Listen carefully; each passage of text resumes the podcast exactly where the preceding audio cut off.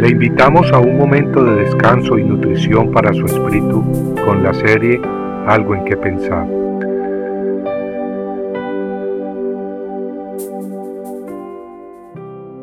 Respetando nuestro medio ambiente.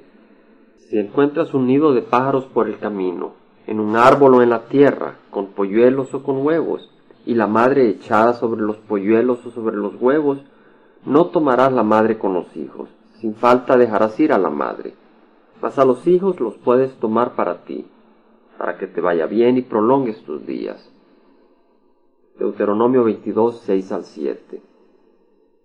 Dios a través de Moisés le dio instrucciones al pueblo israelita para que trataran su ambiente natural con sabiduría. En las escrituras que acabamos de leer vemos que Moisés les ordenó que, cuando encontraran a un pájaro con sus polluelos o huevos, dejaran ir a la madre. El propósito era preservar la fuente de alimento, administrando sabiamente y preservando el ambiente natural y hermoso que Dios les había dado. En Deuteronomio 20:19, Moisés le dio al pueblo israelita el siguiente mandato.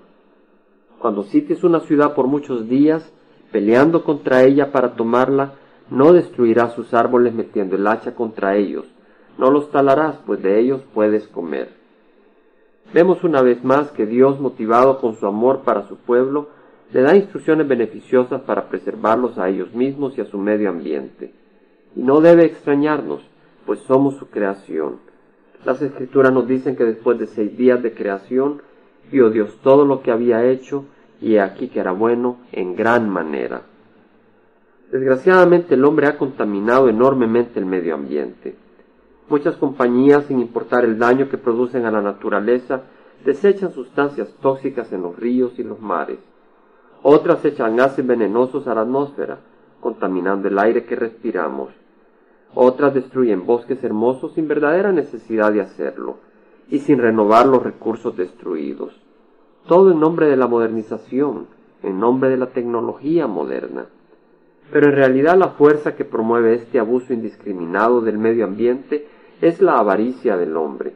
Muchas veces el hombre con tal de hacerse rico no le importan los métodos que usa ni el daño que le causa a su medio ambiente ni a las generaciones futuras, al privarlas de ríos y mares limpios y de aire fresco y bosques hermosos.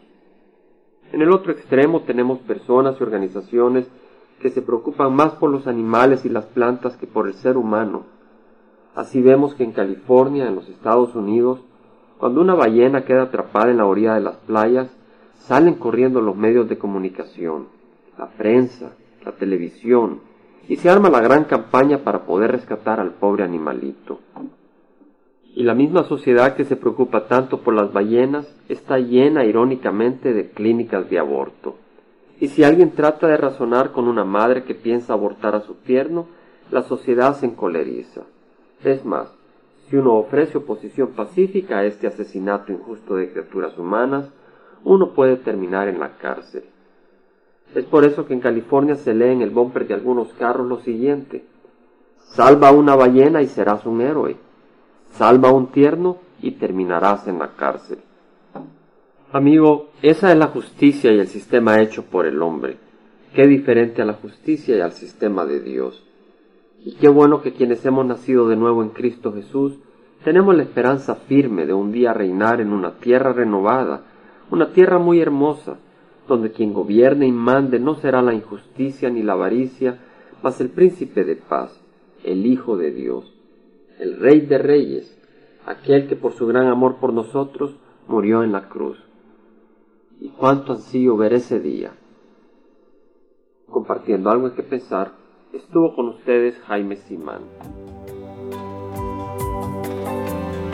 Si usted desea bajar esta meditación, lo puede hacer visitando la página web del Verbo para Latinoamérica en www.elvela.com. Y el Vela se deletrea E L B de verdad E L A, donde también encontrará otros materiales de edificación para su vida. Puede también escribirnos al Vela Pio Box 1002 Orange, California 92856, Estados Unidos. Dios le bendiga.